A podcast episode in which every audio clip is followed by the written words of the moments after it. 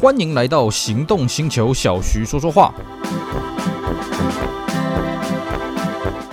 大家好，我是 Celsius，非常高兴呢，又在这边跟大家空中相会。今天呢，我们同样来讲讲丰田皇冠 Toyota Crown 这款车的故事。啊，我们这个系列呢，这个集数相当的长了啊，应该已经刷新了我们历来所有的记录了啊。我们在此前呢，跟大家讲到了这个第一代一直到第十一代皇冠了啊，这样总共四十多年的演变了啊。我们跟大家复习一下，基本上皇冠这台车子呢，它就是一个日本经济的缩影啊。日本经济怎么变化呢？皇冠这个车就怎么变化。所以呢，随着这个泡沫经济在九零代初期瓦解呢，那么皇冠这台车子呢，也开始逐渐的走下坡了啊。基本上第十代、第十一代的皇冠呢，并没有什么太特别的设计，太让人家耳目一新的东西可以讲。那它就是守城，把皇冠这个 logo 给守住了啊、可是呢，丰田也知道了，你一味的采取这种手势啊，其实你可以撑多久呢？消费者哪一天真的看腻了，你老是讲说，哎呀，我们有什么经典，我们有什么传统，传统，传统，有的没的啊。其实讲白了就什么老掉牙嘛。消费者也是喜新厌旧了，是不是？尤其呢，这个日本车厂也有鉴于这个泡沫经济瓦解之后，应该是一去不复返啊。所以各位可以看到，这日本车厂呢，在二十一世纪初期的时候。砍掉了很多日本老的这个长青的车系啊，甚至把名称都重新改变了。比方说 Corolla 啊，Corolla 这个车子呢，在二十一世纪之后就改成叫什么？叫 Corolla Axio 啊，多了一个副名。那么 Corona 哦，就整个取消掉，变成什么 Toyota Premio、Toyota Allion。那么在法国人入主这个日产之后呢，把这个什么长青的什么 Lareal 啊、Cedric Glory 啊这些车系能砍的都砍掉了啊，Leopard 什么都砍掉了。所以呢，对日本车商来讲，他们也必须做出对应的修正，尤其是新时代的用户啊，因为景气不好，所以大家撙节开支，然后这公众系统、运输系统越来越发达，你要怎么叫人家来买车呢？是不是？你当然就是要让人家觉得，哎，这不是一个古古老到不行的车子了啊，这不是一台非常老的车子，所以呢，你必须要。开始把这个车系做一个很大的整合，但对于皇冠来讲呢，这个车毕竟它面向的市场的课程呢，还是四岁以上的人呐、啊，所以它不需要说啊，我把整个车系给砍掉，倒是不至于啦。但是它也做要做出很大的变化，才能去吸引消费者上门。这就是第十二代皇冠，它在开发的时候，它面临到一个非常非常重大的挑战啊、哦。那么第十二代皇冠呢，它的这个宣传的标语叫做什么？叫做 Zero Crown 啊，零皇冠。Zero Crown 的意思是什么？它这台车完全是从零开发的哦。它标榜的呢，是它跟历代的皇冠都不一样，它是呢从零开始去重新去思考皇冠这台车的定位，所以叫 Zero Crown。但是呢，它又不能说哎让人觉得哎这个车子跟自己的皇冠一点关联都没有啊，那我这个不认这台车子。所以呢，它在广告的标语上面还讲到什么呢？呃，新嘎嘎啊，进化了啊、这台车子是不断的进化。那进化到二十一世纪的皇冠应该要长什么样呢？就是长我们这个样子。好，这个既然说是从零开始呢，它到底颠覆了多少皇冠的传统呢？首先第一个，它把使用了非常久的啊，这个从第二代皇冠就出现这个直列六缸引擎呢，全部拿掉啊，这个改成全全部改成 V 六引擎了啊。当然，这主要原因是为什么？因为呢，这个后来皇冠在用的，一开始皇冠用的是直直六的是 M 系列引擎，后来改成 JZ 系列。那 JZ 系列用到九零代后期的时候，其实对于环保法规还有这个动力的输出呢，其实已经有一些碰顶的状态了。更重要的是什么？直六引擎已经不符合时代潮流，因为它体积比较大，它重量也比较重，所以呢，还是慢，还是不得不由 V 六引擎来取代。所以第一个呢，直六引擎被取舍掉。第二个是什么呢？这一代的皇冠呢，是史上啊，不仅是史上改动规模最大，而且是史上最动态的了哦。很多老一辈的皇冠的车主呢，看到这个皇冠，啊，去买了这个第十二代皇冠，发现天哪，这个车好硬啊！哦，它的运动性变得很好，但是对于老一辈来讲，实在是有点受不了。不过相对的，我们常讲嘛，皇冠这个车既然它车系的历史这么久，所以它每一代的改款都有个重点是什么？我们要尽量年轻化，我们不能把它弄得太老，不然呢，我们市场会越来越小。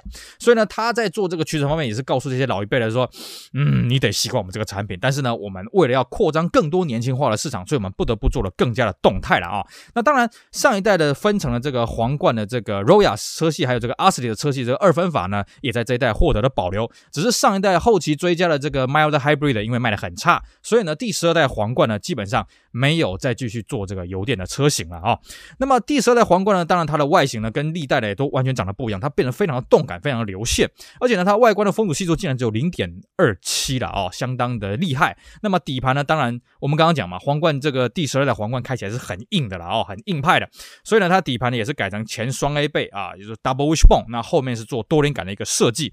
那么在配备上面呢，这皇冠这一代最大的一个特点，当然就是所谓的 Keyless 那个免钥匙免钥匙启动动了哦。不过呢，比较有趣的还是在它的这个顶级的车型，就是 Majesta 这个车系了啊、因为呢，Majesta 进化到这个时候呢，基本上它的定位已经有点尴尬，是为什么呢？因为很简单，因为 Lexus 要回来了啊、这个日本丰田当时就规划说，这个第十二代皇冠的生产当中呢，Lexus 这个品牌要从海外光荣的归国了。哎呀，那这时候首当其冲是什么？一定是丰田最贵的车嘛。各位说，哎，丰田最贵的是 Century，不好意思啊，Century 那个车子啊，从以前到现在。个人不能买啊，你一定要是公司名义，你要是公务机关的名义啊，这个法人的名义才能买，个人不能买，所以那个不算是一般的丰田的常范的车型了啊。那么一般这个丰田常贩的车型最贵的就是 Crown Majesta 嘛。那你现在 Lexus 回来了，那 Lexus 的定位又比 Toyota 来的高，那你是不是这个最贵的 Crown 跟这个 Crown Majesta 车型会受到影响呢？没错，所以这一代的 Crown Majesta 做了一个很大的变革是什么呢？过往的 Majesta 它强调的是我比 Crown 更高级，我它位阶比它更高，所以呢我的轴距比较长，外观会比较气派啊，会比较大只一点。可是呢这一代的皇冠的 Majesta 不好意思，它的轴距并没有拉长，它轴距呢完全跟这个一般的 Crown 啊 Royal 的系列是一样的啊，而且它标榜是什么？我是标榜动态的这个表现啊，呃。也就比较偏性能化啊，所以这一代呢，光是它的广告，它不强调它高级，强调是它性能啊。大老板也可以自己偶尔驾的时候开出去爽一爽啊。然后它又推出了所谓的 VDIM 动态车身稳定系统啊，也是再次强调说它的动态反应啊，跟这个。Crown 这个这个一般的这个 Royal 系列呢，这遥相呼应了哦。这再再都是为了什么？再都是为了要跟 Lexus 做区隔。因为你如果这个时候 Majesta 你标榜你是高级的话，那你跟 Lexus 这个 LS 怎么去区分呢？那各位一定会想到说，啊不对啊，那你标榜的是性能，那你怎么跟 Lexus 的 GS 区分呢？哎，各位，如果你问到这个问题，表示你真是内行的了啊。其实呢，对 Toyota 来讲，我当时我看当时的资料，Toyota 自己也是捏了一把冷汗。为什么？因为他们其实也不知道说这样子到底会不会跟 GS 打对台了。后来呢，我们以结果来论了啊、其实不会，为什么？因为 GS 这个车子市场实在太小了啊、这个完全影响不到皇冠这个性能化的这个取向的这个定位了啊、那么本来呢，在这个 Zero Crown 上市之前呢，这个第十一代的皇冠呢，年销已经跌到不到六万了。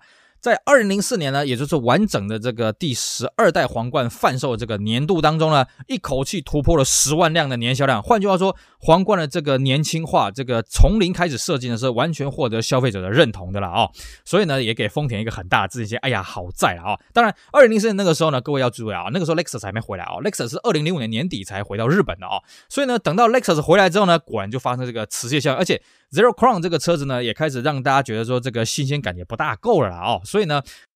自从二零零四年缔造了年销十万辆的巅峰之后呢，皇冠基本上这车系就再也没办法回去这个数字了啊！而且其实这个十万台这个数字上是很可怕，为什么呢？因为到了二零零九年那个时候啊，就是在五年之后呢，连那个这个日本的常年销售冠军 Corolla，它年销也不到十万台啊！各位就会发现，日本不仅是这个景气变差，而且呢，这个房车的市场也不断的萎缩了啊！当时已经有这个 MPV 啦，已经有这个小小型的旅行车啊，来当市场的龙头的地位了啊！所以对于皇冠这个车呢，它虽然呃很用心的推出这个 Zero Crown 这个车子，但是呢，一开始销量还算行，可是后来也都不大行了啦啊、哦。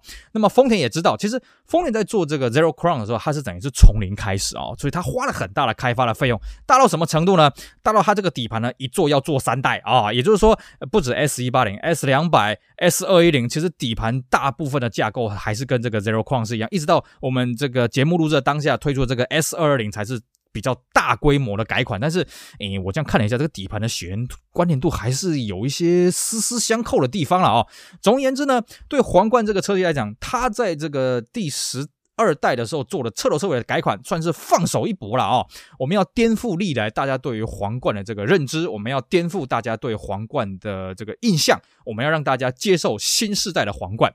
那么这一代的皇冠呢，它的右驾的版本一样是有出口到这个港澳地区了啊、那么比较值得一提的是它左驾的版本哦，因为它左驾版本呢率先啊史上第一次在这个这个大陆开始进行国产化的这个状况啊，也就是说第一次呢这个皇冠在海外生产，而且呢在此前呢曾经有个谣言呐，就是说当时的这个第十二代的皇冠呢要同时在台湾跟大陆两边一起生产。毕竟呢，第十二代皇冠的外形，据说台湾的这个丰田设计中心，也说国瑞汽车呢，有帮忙协助开发一部分啊，尤其在左驾这个过程呢，有协助开发。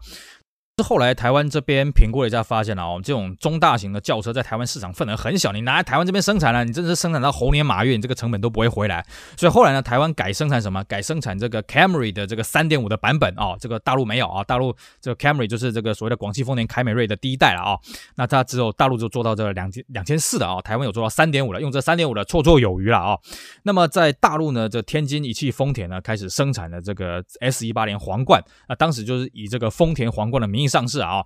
那因为皇冠这个车子在大陆的形象是非常的好啊，这个过往呢，这个高级车的代言人啊，过高级车的代表啦，当年如果可以开个进口版的皇冠，那不得了，岂止岂止是威一个字了得的了哦。所以呢，这个 S 一八零皇冠呢，在大陆一开始卖的非常的好啊，这个让天津一丰田呢，自从这个呃威驰啊 Vios 上市了之后呢，又享受到非常美好的时光了哦。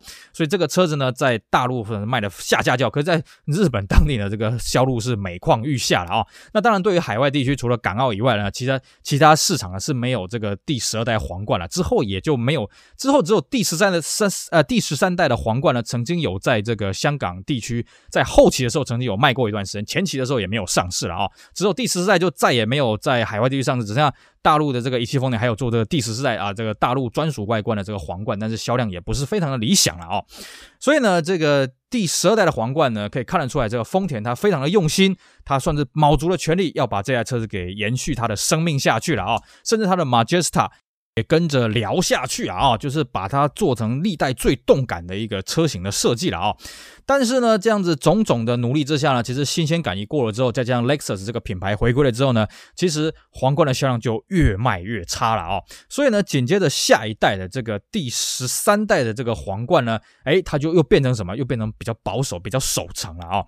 第十三代皇冠呢，基本上它的车系的变化度不大，它顶多是什么？因为当时呢，这个油耗，这个大家重视油耗了啊、哦，重视这些排污了，所以呢，第十三代呢，它把车系编成呢变成原本是 Roya 还有 Aslit 那么第十三代又多回来的这个 Hybrid 的这个车系，等于说第十三代的皇冠呢，它同时有三个车系并卖。那毕竟呢，这个第十二代 Zero Crown 那个时候它并没有油电的车型，可是大家呢卖在后期的时候发现，哎呀，皇冠这个车这个汽油版本太耗油了，所以呢第十三代呢就独立出这个油电的车型了啊、那么另外一个是什么呢？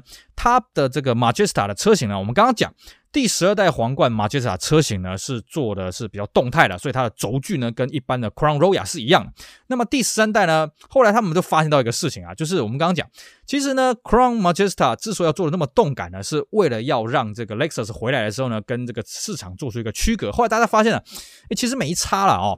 喜欢皇冠呢，还是会去买这个 Crown Majesta。那 Lexus LS 主要吸引到是大概原本会去买 Benz BMW 那个课程了啊，当然也是有些是皇冠的课程，所以他们就觉得说，其实我们 Majesta 还可以回归到我们原本该有的调调。所以呢，第十三代的皇冠所衍生出的 Majesta 呢，又把它变成一个很气派大轴距的车身了啊啊，等于是呃这个继续彰显出它该有的地位了，而不是像上一代走回去这个动感的路线。另外一个值得一提是什么？其实从上一代从 Zero Crown 的这一代的 Majesta 开始呢，Crown Majesta 已经没有皇冠标了哦，它车头车尾挂的都是 Toyota 标，原因也很简单，因为 Lexus 回去了嘛。你如果这个既然这个 Toyota 它顶级的车型上面还有一个 Lexus，所以你原本这个 Toyota Crown 就变成 Toyota logo 的最高级的车型了啊。Century 我们不要讲啊，Century 那个这个一般人不能买嘛。所以呢，Majesta 就改挂这个 Toyota 的牛头标啊，车头车尾挂牛头标。那么这一代啊，到了第十三代的衍生出的 Majesta 也一样挂的是牛头标了啊。但是呢，这一代它的至少它内装比较看得到皇冠的 logo 了啊。另外是什么呢？它的内装的配备呢也是相当的好了。毕竟这个它原型车型，它其实你就可以把这个皇冠当做是个 LS 四六零的这个头头的版本了啊，可以这么这么去形容这个 Majesta。那么它多了什么呢？世界首创的疲劳侦测系统哦，它会去看哦，啊，你有没有在数羊啊、数星星啊什么的啊？疲劳侦测系统。那么另外一个是什么呢？另外一个是这个，它也配备了十颗安全气囊。那么十颗安全气囊呢？这个各位想，哎，十颗是哪十颗啊？我算一算，好像怪怪的。哎，是因为它多了后座中间的气囊啊，也算是一个首创的了啊、哦。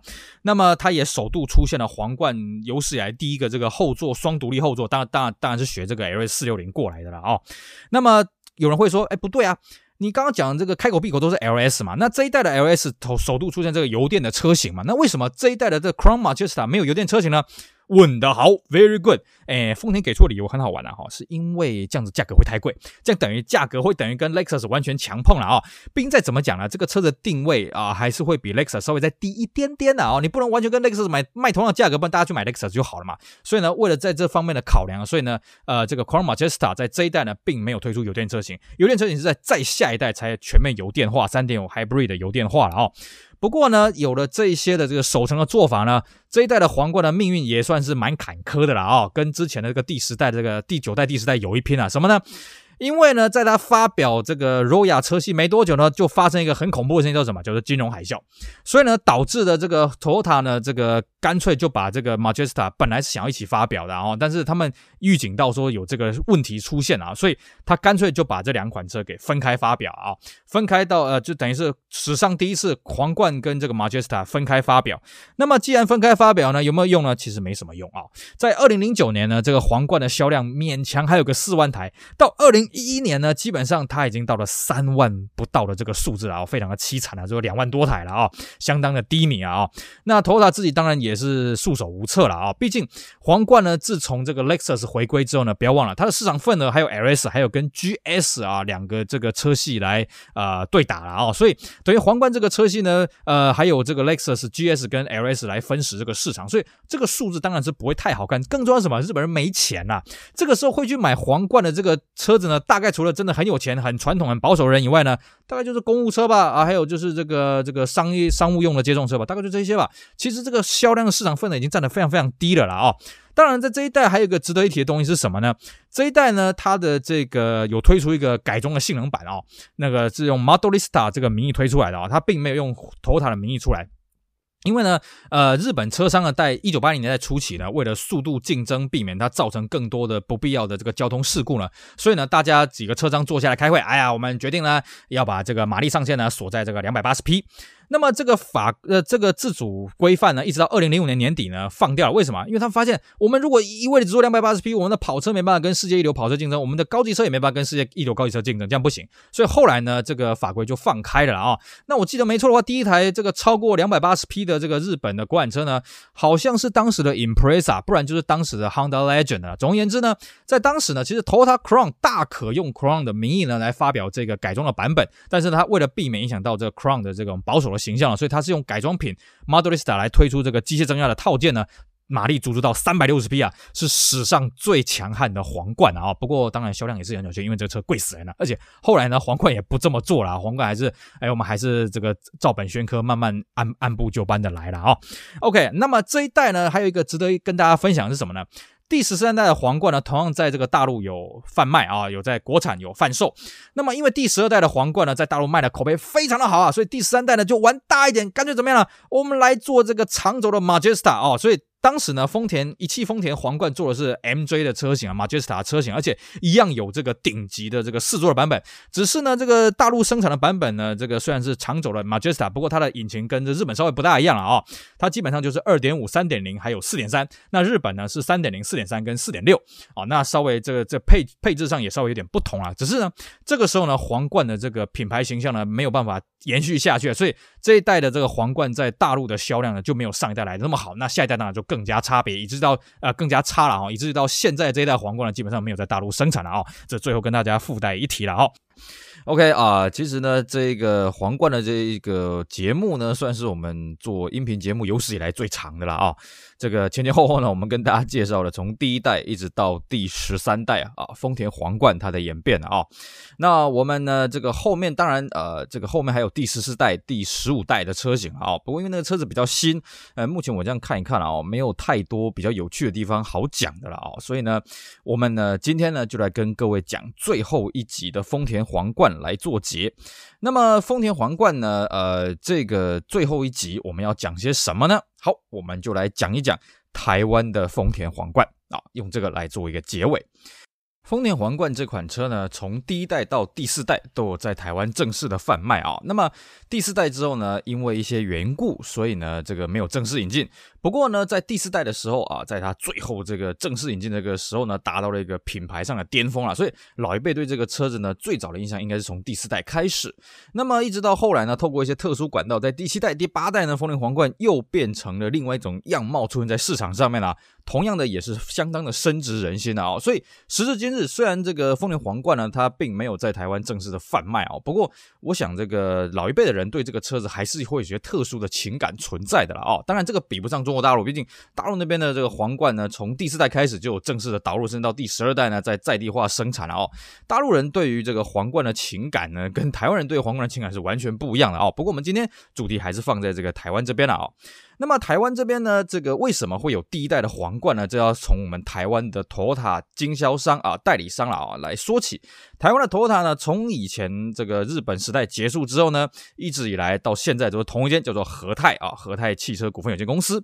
那么和泰呢，最早呢是在这个神户创立的，那么后来呢，这回到台湾成立了这个和泰商行。那么早在这个一九四七年就开始办理这个相关的业务了。初期和泰它办理的主力呢，主要是轮胎。为什么？因为那个时候这刚打完二次大战嘛，这到处的路都很烂啊，对不对？所以轮胎的消耗量非常大，而且那时候的轮胎呢，并不是像我们现在所谓的高速胎无内胎，那时候都是有内胎，所以非常容易爆胎了啊。那么和泰靠着这个轮胎，还有一些这个机油的这些润滑油的这些业务呢，哎，让它的公司规模不断的扩张，那么也进一步呢跟这个丰田汽车打上了交道。那么一开始呢，他有代理这个丰田卡车的这个底盘，还有这个巴士的底盘。当然了，这个丰田也希望说，哎，那你是不是可以顺便来卖我们的轿车，卖卖看嘛？尤其那个时候，一九五五年丰田推出第一代皇冠之后，他也希望可以拓展到海外的市场。所以呢，这个和泰他也哎，OK 啊。如果说今天台湾有这方面的需求，我们也很乐意代理了啊。只是在那个时候啊，政府对于这个进口车管制是非常非常严格的啦啊。也就是说呢，呃，基本上你没有特殊的用途，没有特殊的名义，你是进不来的。基本上那时候就是你要自备外汇啊，你要买车呢，自备美金，自己想办法啊。我们政府是不开放进口车的啊，自己看失败。那么要一直到一九五九年啊，政府有鉴于说这个光复之后呢，这个。本岛里面的计程车需求啊，出租车需求非常的殷盛，所以呢，就开放了所谓的侨资计程车。那么也就是说呢，你可以用这个侨资的名义呢，去购买这些进口的轿车来当计程车了啊。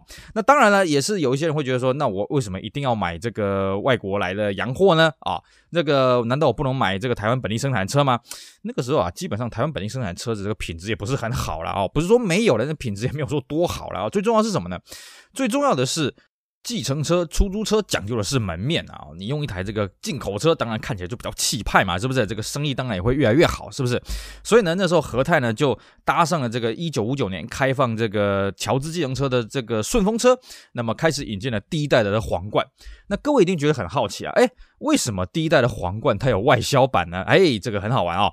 其实日本在早年啊，多数的日本车都有左驾的外销版，为什么呢？各位不要忘了一个地方，叫做琉球啊。琉球呢，在二战之后呢，并没有直接的还给日本啊，而是由这个美军来占领托管。那么一直到一九七二年呢，才还给日本啊，也不知道还给日本，才让日本去管理了啊，应该是这么讲。那么琉球这个地方呢，是全世界最特别的地方是什么呢？它最早呢被日本统治的时候还是右驾了。被美军占领的时候，它是左驾了。哎，它给日本管理的时候呢，又变成右驾了。所以呢，在美军占领这段期间呢，也就是一九四五年到一九七二年中间呢，琉球是左驾的。那因为的啊，当时的日本也觉得，嗯，琉球应该还是属于我们的一部分。所以呢，很多日本车商也觉得，我们应该把车子弄到琉球去。换句话说了啊，大部分的日本车都为了琉球做了左驾的规格。那么台湾的气候呢，跟琉球差不多，所以基本上啊。当年这一些出口到台湾的左驾的日本车，绝绝大多数都是琉球规格的了啊。所以呢，既然皇冠这个车有出口到琉球，有左驾的规格，那当然出出口到台湾也不是什么问题了啊。所以呢，在一九五九九年，台湾就出现了这个第一批的这个皇冠，那绝大多数呢都是当这个计程车，而且时至今日呢，目前我们可找到的了啊，还有两台第一代的皇冠留下来到现在。不过呢，这个乔治的计程车呢，一开始开放的时候，当然它市场是比较大的，但是很快了啊，你也不可能计程车天天呃，出租车天天在换新车嘛，对不对啊？这个车子也不便宜，所以呢，很快这个市场就饱和了。那这时候呢，何太也在伤脑筋，哎呀，那我这些轿车要卖谁啊？哎，结果很快又找到另外一波的新的客户什么？美军。啊，那个时候在台湾是有美军驻防了，那美军当然他可以选择从他这个美国本土去带车过来了啊，啊，我们去找到一些目前还活着，当年有驻住在台湾的美军，他们是跟我们讲，如果你被派驻的期间超过三年的话呢，那你可以从美国带一台车过来是公费啦。如果你低于三年的话，那你这个车子你就要自己想办法运过来啊。所以他们大部分都是确定呃派驻期间超过三年的话，那才把车子运过来。那当然你还有另外一个方法是什么？假设你派驻期间不到三年，可是又想开车怎么办呢？那在本地买嘛。所以呢，本地买什么呢？你可以买这些美军淘汰下来中古车，那你也可以做另外一招什么？那就去跟这个和泰去买这个皇冠嘛，哦。而且呢，美军他在买车不受这些外汇管制的限制啊，甚至怎么样呢？诶，他们在离离境的时候呢，啊，离开台湾的时候，还可以把这个车子转卖啊，再赚一手。毕竟那个时候呢，进口车还是严格管制的啊，你没有这些名义，没有这些抬头是不能进来的啊。所以那个时候呢，和泰持续的引进了第一代、第二代、第三代的皇冠啊，那都是为了这个计程车，为了这些美军，极少数有所谓的乔兹的私家车，但是那个数量非常非常少了啊。要一直差不多到了这个第四代的时候。那第三代的后期，第四代的那个时候呢，正好那时候这个政府因为这个需要钱啊，缺钱，所以呢就开放了这个限制的进口车了啊。也就是说呢，本来是全面禁止进口，那我现在是限额进口。那么在一九六八年呢，首度开放的时候呢，和泰呢，它针对了皇冠这边呢，据说了啊，我这边看到数字是两百七十台了，但是我有点怀疑啊，当年真的有这么多皇冠吗？啊，两百七十台的皇冠呢，这个报关进来台湾，那么以年份来讲，一九六八年那个应该是第三代的皇冠。啊，那这时候进来之前呢，又发生一个风波是什么呢？因为皇冠这个车是 Crown 嘛啊，C R O W N。那当时呢，台湾有另外一个企业叫王冠啊，哦，它的英文也是 Crown，那发生了这个商标权的这个问题了。那和泰当然也是花了很大的力气才摆平这件事情，最后呢，顺利的把这个二百七十台的这个皇冠呢，统统推到市场上面去，当然大受欢迎。因为那个时候皇冠这个车子是日本进口车里面最高级，但当然比比不上美国车了，只是美国车那么大一台嘛，对不对？那大家当时对于日本产品呢，也算是蛮有这个这个形象的哦，觉得哎，日本车的确很不错，所以呢，皇冠这个销量算是相当的。棒啊！尤其呢，尤其是到后来这个一九七一年呢，政府全面开放进口车，嗯，这样子关税收了更多一点嘛，对不对？那个时候呢，皇冠呢就大举的入侵了啊。那根据这个统计了啊，那个时候呃，这个皇冠那个车子到底卖的多贵呢？好，我们跟各位讲啊，一九七二年呢，我们这边拿到的资料，一九七二年呢，皇冠二点三，呃，不是顶级啊，当时的皇冠是第四代了，顶级应该是两千六的啊，二点三的这个皇冠这个车子呢，这售价是二十点四四万台币啊。那么这个大家会想到，哎，二十点四十万，现在你连一台这个最入门的这个呃 Kia Picanto 都买不到了，是不是？那在当时是不得了，当时大学毕业生啊，要十年不吃不喝才买得起啊，可见呢，当时的车子还是一个非常奢侈的奢侈品啊。哎，好像不是大学生，好像是那个一般的这个公务员哦，所以。非常贵了啊！但是对于当时的人来讲，只要我够有钱，我去买个皇冠没什么嘛，对不对？像我呢，以前也是很难想象，哎呦，这个一九七零年代初期就可以买皇冠是怎么样？直到后来了哦，我在这个商场上跑的时候呢，忽然有遇到一个客人跟他吃饭，他在讲，哎，我家以前呢从小有一台很奇怪的车子，车头标是个皇冠啊，然后那个车头是凹进去的啊，那个方向灯很奇怪，那是什么车呢？我这样跟他比对一下，哎，查了一下这个网络上的照片，哎，果然就是这个第四代的皇冠。他说。当时啊，他们家就觉得说，要买车就要买日本车啊，美国车太耗油了。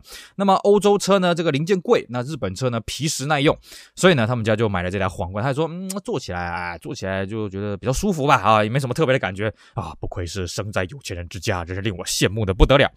不过呢，这个全面开放进口车呢，实施了没有很久呢，就遇到了一些呃一些因素，所以呢，在一九七四年呢，这个政府宣布呢，禁止日本车进口。换句话说呢，台湾正式进口的皇冠呢，就到一九七四年戛戛然而止了。也就是说呢，这个在第五代啊，因为一九七四年开始推出，呃，一九七四年之后推出的第五代呢，台湾就没有正式引进了啊。那么本来啦，我是以为第五代台湾是没有的，直到前几年呢，我在翻一些中古杂志啊，中古汽车。呃，杂志的时候我才发现，哎，真的有第五代皇冠了啊！那么我们这样综合看起来呢，其实虽然第四代之后台湾没有正式引进皇冠这个车子，不过呢，第五代、第六代、第七代、第八代，乃至于第八代半啊，就是假第九代呢，这个在台湾都有出现的记录了啊。那这些车怎么进来的呢？非常简单。当时虽然禁止了这个呃正规的进口日本车进来，不过呢，政府还是开了一个便门，是什么呢？如果呢你是使馆或是你是留学生呢，你还是可以把车子带进来。那皇冠这个车很好玩啊、哦，皇冠这个车子呢，它并没有外销到北美，其实它有啦哦。根据我们手上的数据，它在一九七二年的以前，它曾经有少量外销到美国。那么一九七二年之后呢，基本上第四代后期的就没有卖到美国去了。那台湾当时出国留学呢，主要是以美加还有欧洲为主了。不好意思啊，这些地区基本上都没有什么皇冠了啊、那么皇冠最最大的这个外销的地区呢，还是中东啊。可是当年呢，有谁跑去中东念书的？开什么玩笑，是不是？所以呢。这个皇冠呢，有留学生带回来这个记录呢，我目前是没有发现啊。理论上可能会有啊，但是我觉得这个有点匪夷所思了啊。那么台湾的皇冠都是什么进来呢？都是另外一个管道嘛，使馆嘛，对不对？那使馆的名义呢，把它弄进来。那么各位一定会想问啊，那使馆这个弄皇冠，它是怎么一个开始呢？哎。其实光是这个问题啊，我研究了很久。毕竟皇冠这个车了啊，透过使馆弄进来，我自己这样大概估算一下，前前后后可能有超过一百多台啊，这个数量相当的惊人呐。那其实呢，以这个使馆来讲，它不只是有皇冠可以带啊，它一样有劳斯莱斯啊，一样有一些日本的跑车 Supra 啦、Fairlady Z 啊什么可以带嘛。那为什么皇冠这个车子呢，特别受到使馆欢迎呢？首先第一个啊，这个车子留学生不能带啊，像我们刚刚讲的这个什么 Supra 啦、什么 Fairlady Z 啊，这个有美规的嘛啊，所以留学生可以带，所以竞争比较激烈。那么第二个是什么呢？据说了啊，我目前调查到一个小道的消息是这样子啊，就是说，呃，某天呢，有一个使馆无意间先带了一台皇冠进来，那么开着开着呢，被一个中古车商给拦下来。哎呀，大哥，不好意思啊，呃，你这个车子如果哪一天你要回你的母国的时候呢，记得车子一定要卖给我啊。哎，这个使馆呢也就很开心啊，好，没问题，没问题啊。那么这个使馆呢，大概花了大概一百万台币去跟日本的丰田买了这台皇冠。那么等到他驻派期满呢，卖给这个前客的时候呢，卖了一百五十万。那么前客呢，再以两百万卖出去啊，哇塞，一本万利啊！那这个事情呢，传回到这个驻在的母国之后呢，大家就知道，哎呀，以后你要派驻到台湾这个这个地方了之后呢，别忘了啊。搞一个这个这个皇冠过去啊，搞这个皇冠过去啊，包你买一台赚一台啊。于是呢，一传十，十传百，大家拼命去买皇冠啊，拼命去戴皇冠啊，是不是？才造就了这个皇冠在台湾这个遍地开花这个奇景了啊。当然了，我们才我们要了解一个逻辑是什么？你今天有这么大的量进来台湾，那表示台湾有这么大的市场嘛？为什么皇冠这个车子在台湾有这么大的市场呢？好，第一个，除了我们一开始讲的，呃，这个第四代的皇冠，也就最后一代正式引进台湾的皇冠啊，它有相当高的一个形象，所以在八零代的时候呢，对那些呃有点年纪的人，他们还是对皇冠很憧憬。哎呀，觉得这个车真的是一个高级车，日本皇室的车子啊。第二个是什么呢？哎，那个时候虽然台湾景气好啊，这个各种进口车都有，可是日本车依然是限制进口的啊。日本车在一九七四年到一九九七年这二三年当中呢，是禁止进口的啊。所以呢，当你今天有钱，OK，你可以买到 Benz，你可以买到加长型的，中间加一大截的 Benz，OK，都买得到。你可以买到 BMW 七五零 iL 啊，七四五 i Turbo 啊，都买得到。可是呢，你买得到，我也买得到嘛啊，没什么了不起的嘛，对不对？哎，如果我们今天可以买一台这个禁止进口的这种日本车，哼哼，那就是地位的象征了。所以呢，在 Lexus 还没出来之前呢，嘿嘿，很多这个水货商，很多这些掮客呢，就去搞丰田皇冠进来啊。那么这个车子呢，在当时卖到多贵呢？啊，我们现在拿到的查到的一个数据是这样子啊，在这个第八代 S 一三零的时候呢，这种车子一台要卖到三百二十万台币啊。三百二十万台币是什么概念呢？当年 W 一二六三百 S E L 也不到三百万台币啊！啊，这个价格三百二十万几乎是这个 Benz 这个四二零 S E L 的价格，但是当然这是平行输入的价格，因为四二零没有这个正规进口，毕竟这个台湾人不喜欢四嘛啊！而且更重要什么？这个车还是中古车啊！各位，这个使馆要带车进来，他需要做个半年的车间，也就是说他不能把新车这样弄进来啊！这个这个政府这边也怕你来洗车嘛啊！所以呢。这是中古的两年份的皇冠，还可以卖到三百二十万呢、那你这样折起来，新车价格不就五百万了吗？吓死人了，比当时的 Benz 五百 S E 了还要贵啊！可是呢，因为这个车子可以彰显跟人家不一样的地位，所以呢，皇冠这个车透过这些使馆的管道弄进来的非常多了啊。那甚至也有这个无窗框的这个 Hardtop 的这种车型啊，那也是特供中东版本的了啊。那台湾我们目前看到只有在第八代 S 一三零呢有进来这个 Hardtop 的车型，而且还有一定的数量。那么台湾目前我们找得到最后一台这个皇冠呢，是这个一三零的小改的 sedan 啊，就是所谓的幺三三啊，一三三。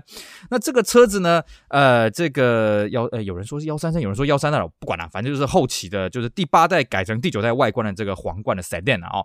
那目前我们只看到有一台而已。那各位一定问，那为什么后面的这个什么 S 一五零的这个 sedan 就没有进来呢？因为很简单，因为呢那时候已经有 Lexus 了，所以。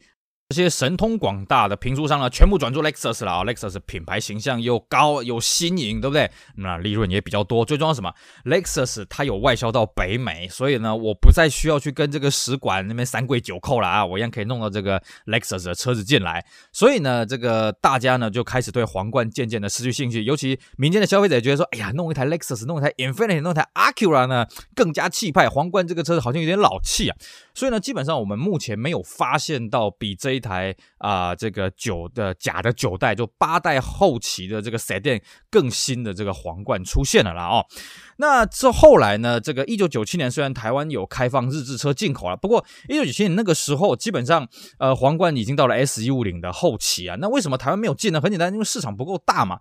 当时呢，这个日本车进口虽然已经开放了，但是有配额的限制。那和泰呢就把这配额基本上都拿去了 Lexus。那你会说，那当时 Toyota 在台湾卖的最高级车是什么呢？嘿嘿，直接从美国进这个 Avalon 啊，对不对？Avalon 也算是很气派，虽然在美国当地呢也不算是个豪华车了，不过哎，漂洋过海到了亚洲，马上变成高级车了，是不是？所以呢，在那个前提之下呢，这个当然的和泰啊，他没有那个理由去引进皇冠这个车了啊。后来呢大大概到二零零四年的时候，二零零三年的时候，曾经有一个谣言，是说呢，这个要跟大陆一起生产这个皇冠第十二代的这个车型了哦，因为第十二代车型的左驾化的这个工程呢，据说台湾的这个和泰下面的设计中心，也就是国瑞汽车研发中心呢，曾经有参与这方面的角色。所以呢，一度曾经有传过说要在台湾生产这个第十二代皇冠。不过呢，毕竟台湾这种中大型豪华轿车的市场呢，非常的小了啊，大部分也都是进口车在把持的。于是呢，最后就是变成说台湾生产当时的这个 Camry 的三点五啊，这样就够了。那么皇冠呢，还是留在这个一汽丰田让大陆去生产，而且生产了三个世代，哦，就算是跟台湾错过了最后一次的缘分啊。当然，现在的皇冠呢，呃，不仅在大陆没有生产，在日本呢销量也是不怎么样了啊。这个一个月就销个一两千台。一丝一丝这样子而已啊，毕竟这种车子呢，啊、市场是不断的萎缩。好，以上呢就是我们今天的节目，跟大家聊一聊这个皇冠在台湾的一个演变了啊。基本上呢，台湾进口的皇冠呢，大概都是以这个四门的版本为主，偶尔呢，少数你会看到五门的，像我们有看过那个使馆带进来的 S 一一零的五门的版本啊，这个有看过。那么另外呢，和泰当初在第四代最后期呢，也有引进了五门的 Wagon 的版本，但是呃，现在我们没有看到活下来的这个这个这个实体了啊，是有看过老照片，但是没有看过实体了啊。所以呢，这个皇冠呢，在台湾其实老一辈的对他还是印象相当的深刻，因为这是大大家都会说，哎呀，这是一个日本皇室的车子啊。年轻一辈可能只觉得这是一台日本高级车了啊，因为在台湾你现在路上要熊熊这样子看到一台皇冠呢，我觉得这个几率也不是很大了啊。那以上呢，就是我们用这个台湾的皇冠。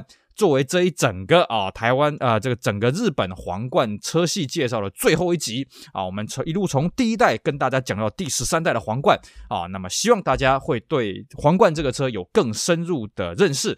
那么未来呢，我们还会持续挑选其他的这种常青的车款跟大家好好的介绍。我是 Celsius，非常感谢各位的收听，也希望大家继续支持我其他精彩的音频节目。我们下回再聊喽，拜拜。